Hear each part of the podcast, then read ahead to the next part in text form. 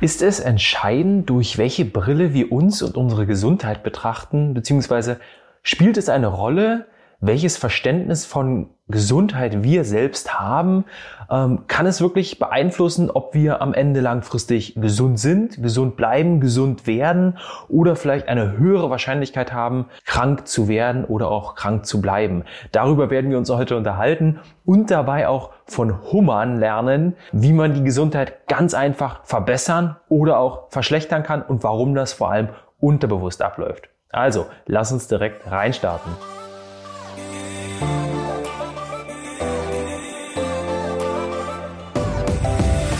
So, jetzt ist also die Frage, wo liegt der Schlüssel für nachhaltige Gesundheit?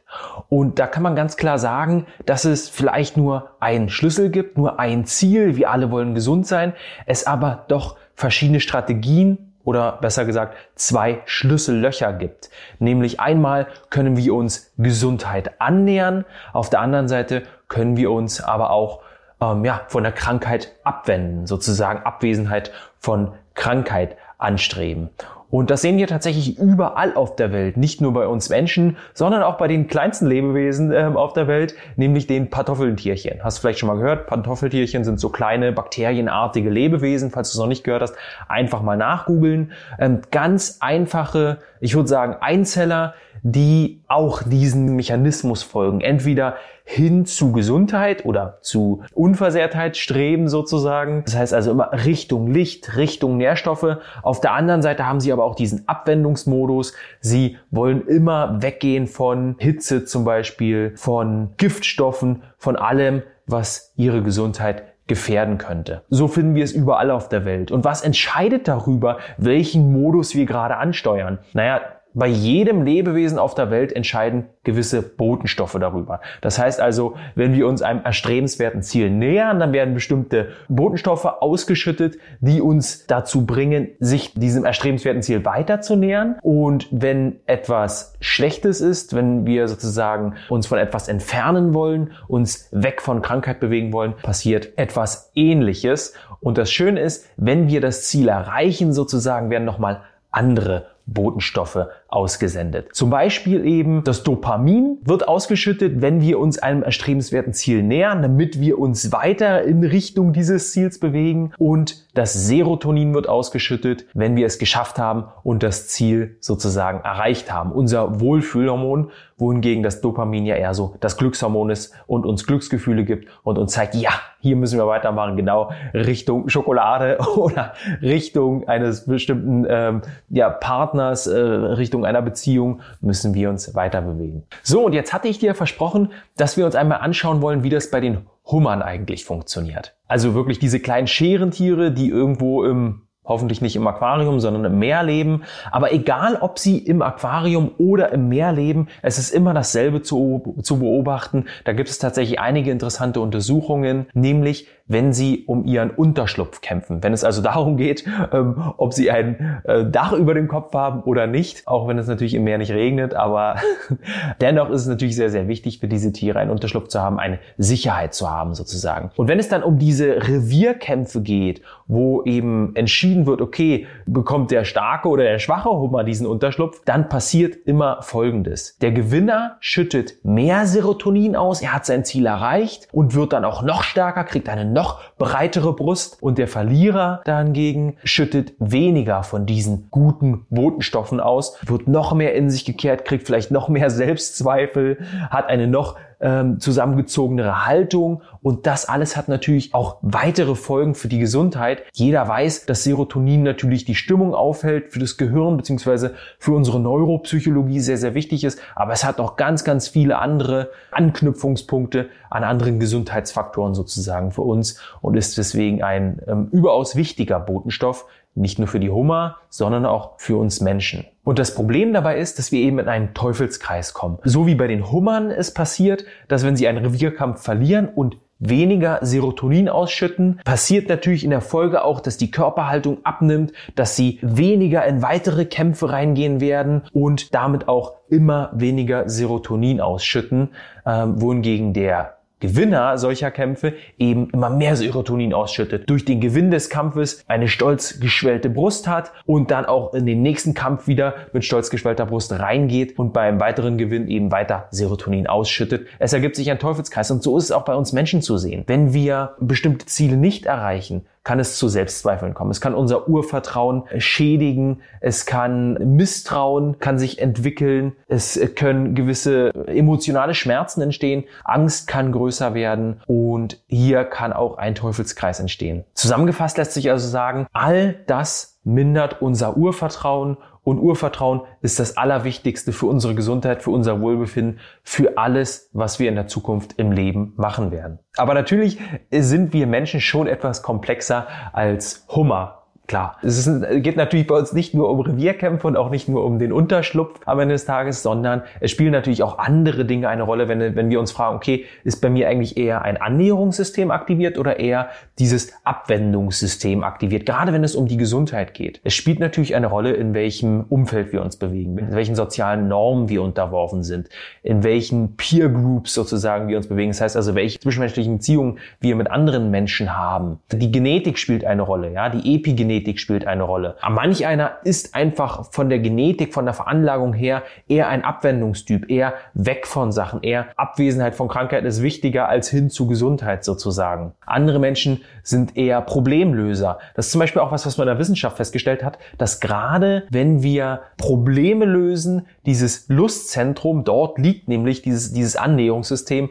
am meisten aktiviert wird. Jetzt kann man sich mal fragen, okay, was heißt denn Problem lösen? Naja, vor allem diese Probleme, die auch lösbar sind. Wenn wir also zum Beispiel einem Grizzly im Wald begegnen, einem großen Grizzlybären, der sich, wenn er aufstellt, dreieinhalb Meter groß ist, dann ist das natürlich ein Problem, was sich schlecht lösen lässt und da wird doch dann eher das äh, Abwendungssystem aktiviert. Wenn wir aber zum Beispiel, weiß ich nicht, über ein, über ein Faultier rübersteigen müssen, weil es im Wege liegt oder wir wollen einen Baum hochklettern und es hängt im Wege, dann ist es ja ein Problem, was lösbar lösbar ist, weil das hängt da ja nur, wir müssen ja nur vorbeiklettern. Oder wenn wir auf Arbeit Probleme haben, die lösbar erscheinen, zumindest für uns lösbar erscheinen, ist ja auch wieder bei jedem anders, dann sind das Situationen, wo das Annäherungssystem ganz, ganz stark aktiviert ist und ganz, ganz viel Dopamin ausgeschüttet wird, um uns eben weiter Richtung Problemlösung zu treiben, damit am Ende, wenn wir das Problem gelöst haben, auch das Serotonin ausgeschüttet wird. Wir haben also ein Ziel. Es geht immer um Gesundheit, aber es gibt zwei verschiedene Strategien. Und jetzt könnte man sich ja denken, okay, ja, mein Gott, viele Wege führen nach Rom. Ich nehme einfach einen der beiden. So einfach ist es am Ende aber leider nicht. Es ist leider nicht so,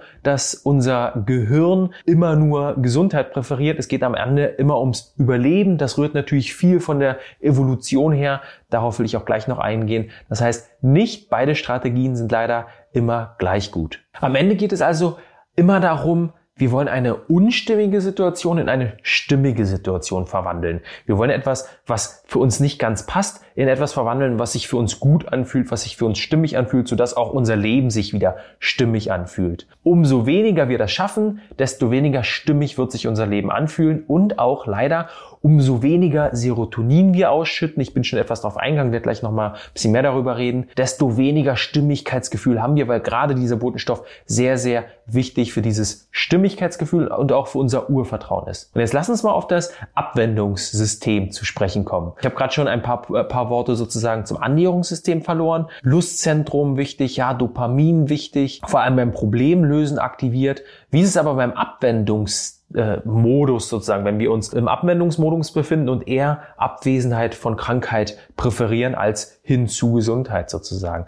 Und da lässt sich äh, ja sehr sehr schön beobachten, dass es natürlich der der Modus ist, der für uns Menschen eigentlich viel viel viel viel wichtiger ist. Warum ist der wichtiger? Weil er natürlich während der Evolution einer viel größeren Fokus hatte. Es ging für uns eigentlich die, die meiste Zeit des Menschendaseins immer darum, Abwesenheit von Krankheit bzw. Unversehrtheit sozusagen anzustreben. Es ging immer darum zu scannen, okay, was in unserer Umwelt könnte eine Gefahr für uns sein? Wo, wo, müssen wir vielleicht fliehen? Wo müssen wir in den Kampf gehen? Das war immer wichtiger als zu sagen, okay, ich will noch gesünder werden. Ich will wie meine Gesundheit noch mehr optimieren. Ich will vielleicht mehr Energie im Alltag. Es soll mir noch besser gehen. Das war nicht wichtig. Es ging immer nur ums Überleben. Und deswegen müssen wir uns dessen bewusst sein, dass natürlich der Abwendungsmodus eher mal angeschalten wird als der Annäherungsmodus und wir den Annäherungsmodus eigentlich eher mal aktiv sozusagen oder proaktiv aktivieren müssen. Aber lass uns mal noch beim Abwendungsmodus bleiben und uns mal anschauen, was passiert denn, wenn er aktiviert wird? In welchen Situationen wird er vor allem aktiviert?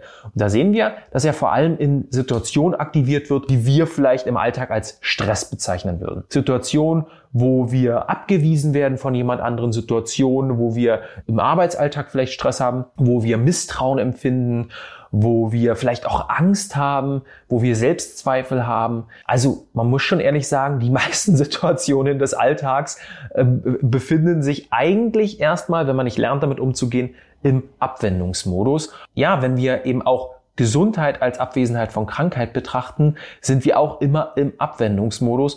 Und wir müssen auch ganz ehrlich sein, die meiste Zeit des Menschendaseins haben wir uns natürlich größtenteils in diesem Abwendungsmodus befunden, wenn wir über Gesundheit nachgedacht, darüber geredet oder Gesundheit empfunden haben. Dieses Abwendungssystem ist also ganz, ganz eng mit unserem Angstsystem verknüpft. Das heißt also, dort, wo wir Angst im Gehirn empfinden, dort befindet sich auch unser Abwendungssystem. Das ist natürlich ein Problem für uns. Wenn wir unser Abwendungssystem aktivieren und uns von etwas wegbewegen, um eben bei diesem Ziel Gesundheit anzukommen, immer ganz, ganz stark äh, in diesen Kampf-Flucht-Modus gelangen. Das heißt, unsere Aufmerksamkeit schärft sich, unsere Sinne schärfen sich, die Aufmerksamkeit geht nach außen und somit geht natürlich auch die Energie nach außen. Wir können gar nicht wirklich langfristig Gesundheit empfinden. Wir können auch nicht heilen von innen. Wir können nicht bestimmte Entzündungen in, in einem guten Maße loswerden, weil ja die Aufmerksamkeit, die Energie nach außen geht. Wir haben dann auch das Problem,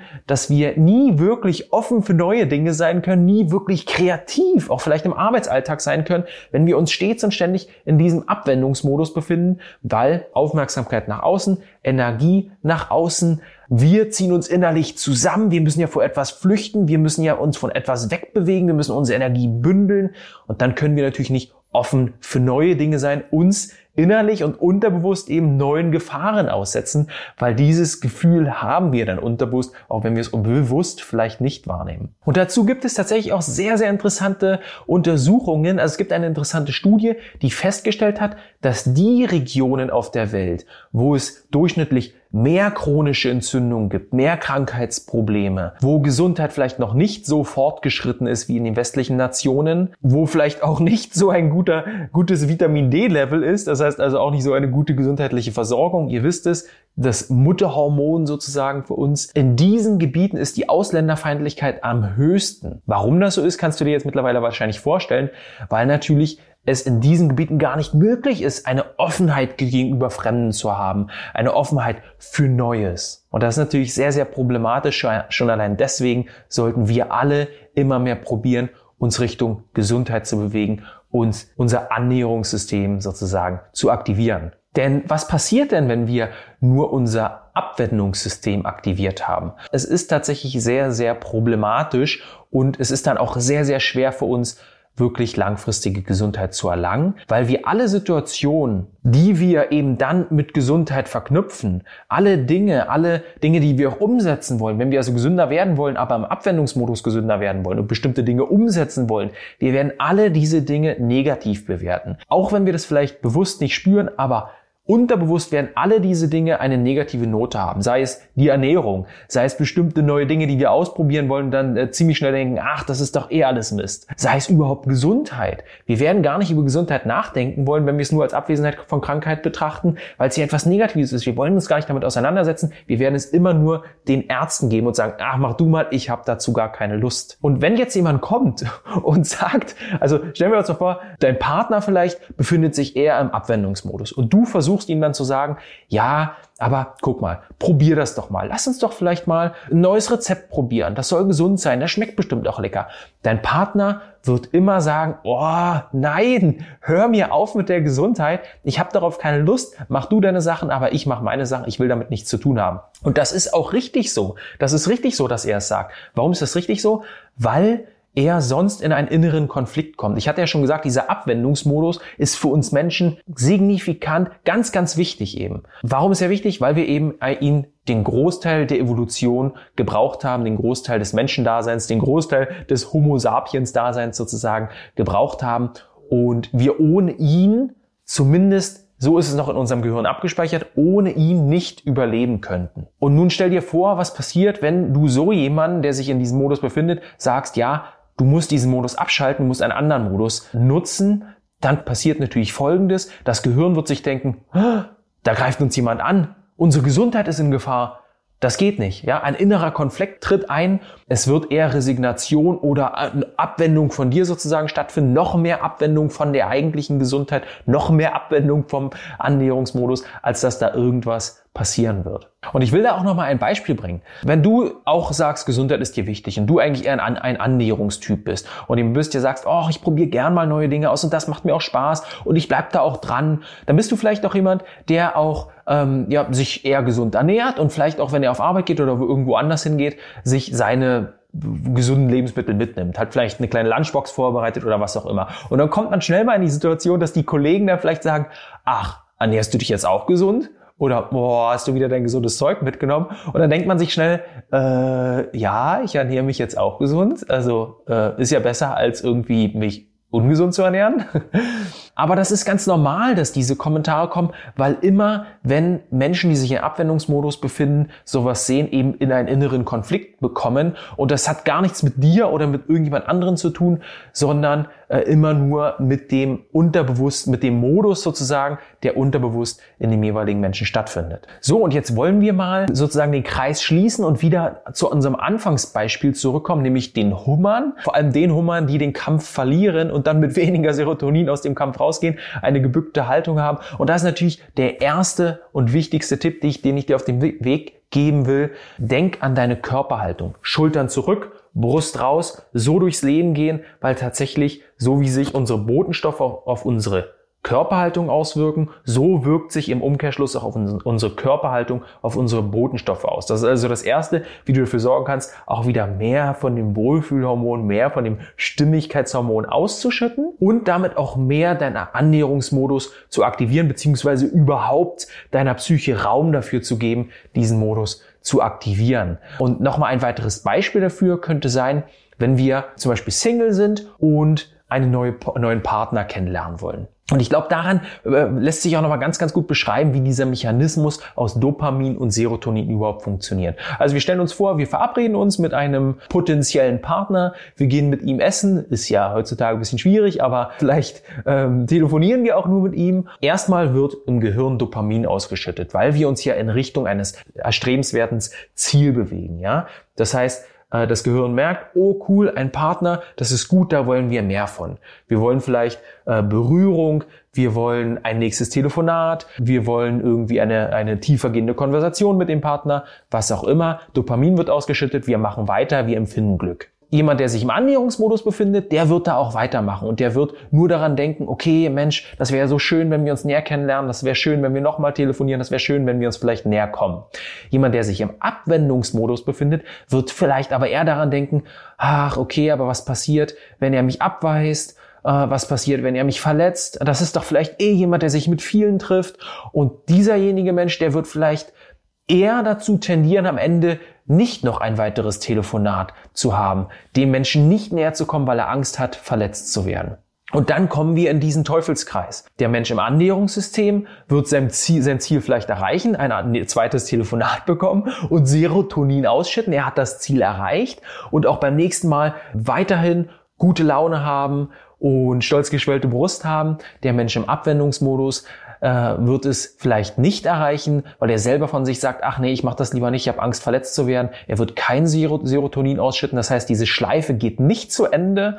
Und hier haben wir die Gefahr eben, ja, psychische Beschwerden zu entwickeln, vielleicht sogar Depression zu entwickeln, weil natürlich dieses zu wenig an Serotonin eine Ursache von Depressionen sind, aber auch eine Ursache von vielen weiteren psychischen, aber auch ja anderen körperlichen Beschwerden sozusagen sind. Und hier siehst du den Teufelskreis, in dem wir uns bewegen. Jetzt kommen wir zum Lifestyle-Aspekt. Was können wir denn machen? Weil darum soll es ja auch immer gehen. Was können wir machen? Eine Sache hatte ich schon gesagt. Stolz geschwellte Brust, Schultern nach hinten, aufrechter Gang, aufrechte Haltung. Das ist ganz, ganz wichtig. Das ist das Erste, wie du deinem Körper, deiner Psyche signalisierst. Nein, ich will hier im Annäherungsmodus sein. Und der zweite Aspekt ist immer, wir müssen einfach bewusst in uns hineinschauen und bewusst wahrnehmen, in welchem Modus wir sind das bewusst verstehen und auch bewusst annehmen.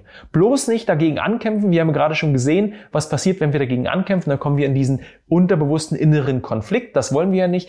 Aber wir müssen uns vorstellen, wir müssen sozusagen unsere eigene Oma werden. Das heißt also, so wie die Oma früher zu uns gesagt hätte, hey, Philipp, ist doch alles gut, du bist gut so und das ist überhaupt nicht schlimm, egal was ich gemacht habe, ja, ähm, so musst auch du zu dir sagen, hey, dass ich jetzt gerade diesen Abwendungsmodus habe, das ist überhaupt nicht schlimm, das ist gut und ich will aber trotzdem mehr Richtung Annäherung gehen. Das heißt, äh, das wäre sozusagen der, der dritte Schritt, nachdem wir eine ordentliche Haltung haben, das bewusst verstanden haben, in welchem Modus wir uns befinden, wäre der dritte Schritt immer Step by Step in verschiedenen Situationen mit kleinen Schritten probieren, mehr Richtung Annäherung zu gehen. Offener zu sein, neue Dinge auszuprobieren, wirklich probieren, Richtung Gesundheit uns zu bewegen, unsere Gesundheit zu verbessern, auch wenn wir nicht krank sind, trotzdem probieren, uns noch wohler zu fühlen, noch stimmiger zu sein. Und so werden wir letztendlich auch unser Urvertrauen immer mehr und mehr stärken, weil mehr Dopamin, Serotonin ausgeschüttet wird. Und dieses Urvertrauen ist eben das Wichtigste überhaupt für unsere Gesundheit. Ohne das Urvertrauen geht nichts. Ohne das Urvertrauen kann keine Heilung eintreten. Ohne das Urvertrauen kann kein Wohlbefinden stattfinden. Und genau darum wird es auch in dem Interviewausschnitt gehen, äh, den ich dir jetzt hier noch hinten rangepackt habe. Das ist ein Interviewausschnitt, den wir ähm, zu unserem Festival der Selbstheilung vor einigen Wochen geführt haben.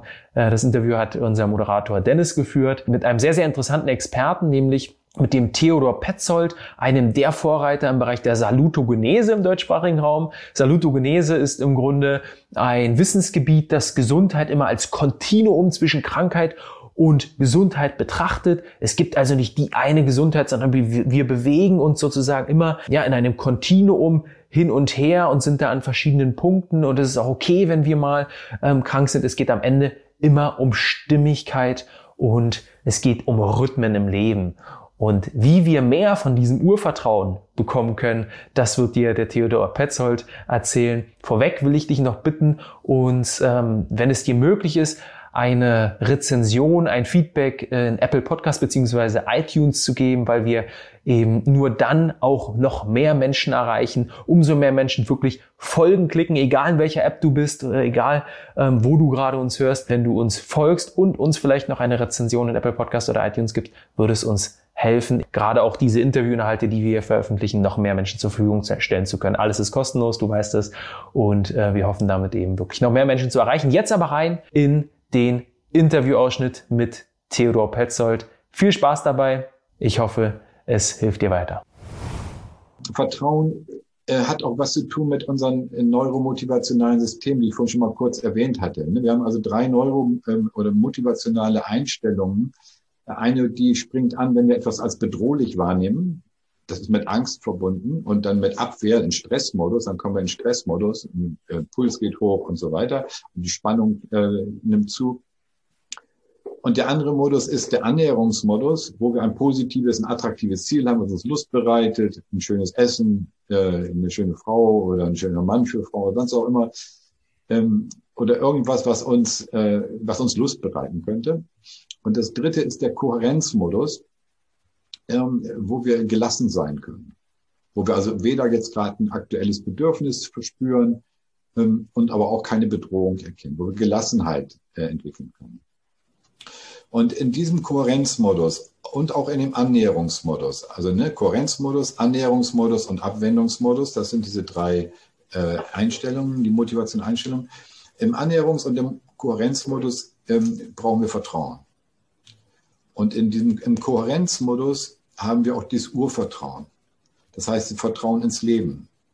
Das Leben wird schon ähm, äh, letztendlich stimmig oder gut verlaufen. Ne? Und Antonowskis Definition von dem Sense of Coherence, von dem Kohärenzgefühl, war auch, dass es eine äh, globale Orientierung eines dynamischen und beständigen Gefühls des Vertrauens ist. Also das, was wir eigentlich im Deutschen mit Urvertrauen meinen. Ne? Und Urvertrauen, denke ich, in so einem Maße, dass es angeboren ist. Also nicht so wie äh, Erik Eriksen das definiert hat, dass es im ersten Lebensjahr gebildet wird durch, durch äh, gute Erfahrungen, Beziehungserfahrungen, sondern dass es im Grunde dieses Urvertrauen ist, mit dem ein Baby zur Welt kommt, ein Kind zur Welt kommt, mit dem ersten Atemzug macht. Dass das äh, Kind das Vertrauen hat, die Luft ist gut für mich, die baut mich auf und die ist nicht vergiftet. Und die Muttermilch, ähm, die ist auch gut für mich. Also dass das, dieses Vertrauen, das nenne ich Urvertrauen. Ja? Und ähm, wenn das Kind dann im ersten Lebensjahr negative, bedrohliche Erfahrungen macht, dann wird dieses Urvertrauen abgeschaltet oder gedimmt. Ne? Und dann entsteht äh, die negativen Bindungen äh, von kleinen Kindern und die, also die äh, ambivalenten und diese ganzen negativen Bindungstypen und das, was äh, der Mangel an Grundvertrauen, an Basic Trust, was Ericsson sagte. Äh, das heißt also, das ist nicht, nicht falsch, dass im ersten Lebensjahr ganz, ganz wichtig ist, die Beziehung. Aber die Grundlage ist, und das ist dann mehr als nur ein Wortspiel, dass ähm, wenn jemand im ersten Lebensjahr keine positiven, nicht diese positiven äh, Erfahrungen gemacht hat, dann ähm, können wir nicht mehr, brauchen wir nicht mehr sagen, ja, der hat Pech gehabt, dann können wir nichts mehr ändern, weil da das Vertrauen aufgebaut wird, sondern wir können sagen, okay, darunter ist noch dieses angeborene Urvertrauen als Potenzial. Und dann können wir gucken, ob wir dieses wieder wecken können. Im Deutschen sprechen wir von Vertrauen wecken. Das ist wunderbar. Ne? Also da ist was da, ein Potenzial an Vertrauen, an Urvertrauen in uns, was wir wecken können.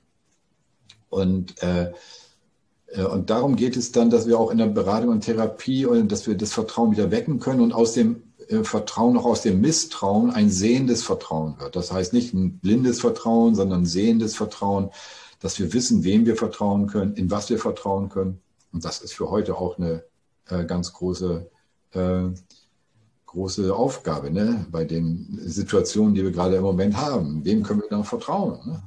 Ja, und haben, Sie da für unsere Zuschauer auch Tipps, wie wir eben bei uns selbst auch dieses Vertrauen wecken können? Ja, ähm, und zwar anknüpfen an das, was ich gerade sagte, mit dem, ähm, dem Säugling, dem Kind, das geboren wird, ähm, zu sagen, ich atme, also vertraue ich.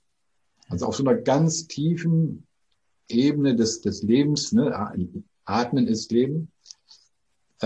Ich atme, also vertraue ich. Und das kann man, äh, wie so ein Mantra, kann man sich das sagen und das kann das wieder aktivieren, dieses Urvertrauen. Mhm. Und auch das Vertrauen in sich selbst dann äh, aktivieren und stärken. Ne? Dass wir das einfach so über den Tag immer mal wieder so innerlich in uns ablaufen lassen. Genau, für diejenigen, die, die, die meinen, sie haben kein Urvertrauen oder ganz wenig oder ganz schwach. Ne?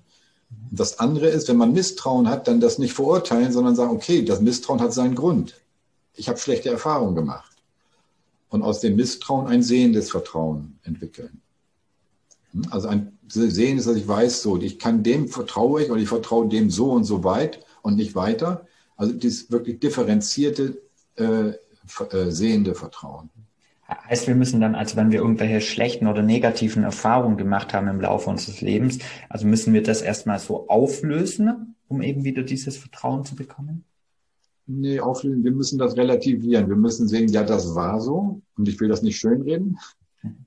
Ähm, aber das macht mich nicht fertig. Daraus habe ich gelernt daraus habe ich gelernt, jetzt meinetwegen ähm, Menschen, äh, einem Menschen oder dem Menschen, der mich äh, so bedroht hat, an dem Punkt äh, bin ich misstrauisch. Ne? Und bleibe ich misstrauisch. Das ist mein gutes Recht. Ne? Ich, und wehre ihn ab und halte ihn auf Distanz. Ne? Ich kann auch Distanz äh, äh, äh, haben. Und das ist auch okay. Also das ist auch das Selbstvertrauen in mein eigenes Abwendungssystem, dass ich mit Bedrohungen und mit Stress fertig werde. Mhm. Und dieses Abwendungssystem, das ist verbunden mit Streckbewegung. Also ne, ich kann jemanden weghalten von mir, auf Distanz halten, wenn ich das brauche. Ne? Aber das hat auch was zu, äh, dass ich Vertrauen auch in, mein, meine, äh, in meine Fähigkeit habe zum Abwehren und zum Abwenden. Ja. ja, ähm, auch eben ganz, ganz wichtig, was Sie angesprochen haben. Ähm, ein, ein weiterer Punkt ist noch, dass ähm, Sie auch sagen, für unsere Gesundheit, wir haben bestimmte Ressourcen auch, die wir in uns tragen. Ähm, welche Ressourcen sind es oder wie finden wir bei uns selbst vielleicht diese, diese Ressourcen, die wir haben, heraus und wie können wir diese auch aktivieren und stärken? Ja gut, äh, Ressourcen sind, haben wir jede Menge. Das ist oft, gehen die uns im, im, im Kopf verloren, dass man denkt, man hat gar, gar nichts oder sowas. Dann ist es hilfreich, sich daran zu erinnern, dass man ganz viel hat.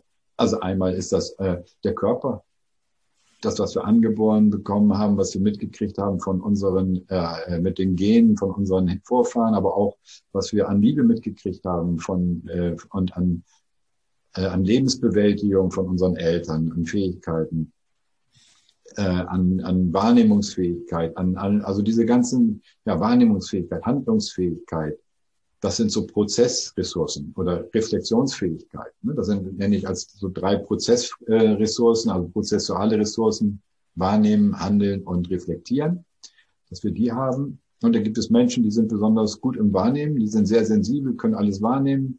Andere, die können alles anpacken. Also eine schreibt mir jetzt den Männern mehr zu, das andere den Frauen. Aber ähm, äh, das soll jetzt keine Klischees bilden, aber äh, das sind äh, das es wird oft so allgemein gedacht, aber es ist nicht hundertprozentig so. Reflektieren, es ist wichtig, dass man ähm, die Fähigkeiten, die man erstmal wertschätzt und dann für andere noch äh, weiterentwickelt. Also das sind erstmal so die Ressourcen, die man selber hat.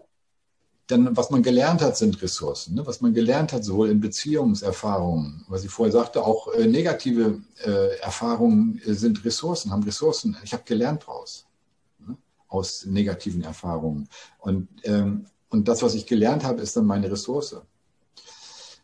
Äh, positive Erfahrungen, da brauchen wir nicht drüber reden, das ist sowieso klar und einfach, dass das Ressourcen sind. ähm, dann äh, sind Ressourcen, also auch in unseren, in unserer Mitwelt, bei unseren Mitmenschen, also Familie, soziale Kontakte sind Ressourcen.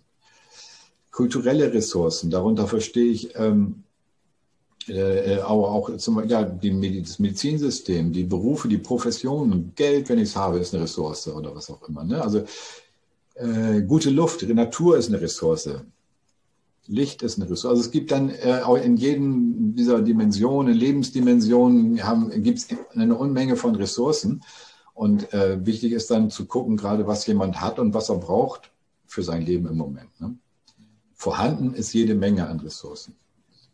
Das haben wir ja, vergessen. Auch ein bisschen diesen Fokus auf die, auf die eigenen Ressourcen legen, weil ähm, es gibt bestimmt auch ähm, Menschen, die jetzt gedacht haben, bei den Dingen, die sie aufgezählt haben, ja, Familie irgendwie so, da habe ich nicht mitbekommen oder ähm, Geld habe ich auch nicht oder das habe ich auch nicht und dass man dann eher oftmals das sieht, was man nicht hat. Hm. Genau, und da dreht sich dann hin zu gucken, was man, was man hat. Ne? Also ob das ist diese Frage mit dem Glas Wasser, ne, was halb voll oder halb leer ist dass man dahin guckt, dass es halb, äh, halb äh, voll ist. Das war auch bei Antonowski, bei den, ähm, in seinen Studien mit den Frauen, die den Holocaust erlebt hatten, dass die, ähm, die Frauen, also die Handhabbarkeit, äh, dass die dahin gucken konnten, die durften ja im KZ ganz wenig nur machen, ne? die durften ja fast nichts machen, ähm, dass die aber nicht dahin geschaut haben, was sie nicht durften, sondern dahin geschaut haben, was sie trotzdem machen konnten. Also, dass sie äh, meditieren, dass sie beten konnten, dass sie mit anderen äh, Bekannten reden konnten und sowas. Also die kleinen Sachen, die sie da machen konnten, dahin geschaut und daraus das Gefühl äh, hatten, ich bin handlungsfähig. Ja?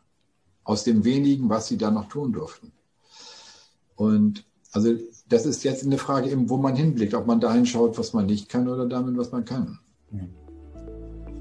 Urvertrauen ist so ein wichtiger Aspekt für unsere Gesundheit. Ich hatte es gesagt, ohne Urvertrauen geht nichts. Der Theodor Petzold ist darauf eingegangen, hat dir noch einige wichtige ähm, andere Aspekte mit an die Hand gegeben. Ich hoffe, du konntest wieder einige Dinge für dein Lifestyle, für deinen Lebensstil, für deinen Alltag mitnehmen. Bin mir sicher, dass du was mitnehmen konntest und freue mich natürlich, wenn du uns folgst, wenn du in der App, wo du gerade hörst, auf Abonnieren klickst und wenn du uns natürlich auch eine Rezension in iTunes oder Apple Podcast gibst. Also, schön, dass du dabei warst. Ich wünsche noch einen ganz schönen Tag, egal welche Uhrzeit du gerade hast und freue mich, wenn du auch bei der nächsten Episode wieder mit dabei bist. Also, bleib gesund, dein Philipp.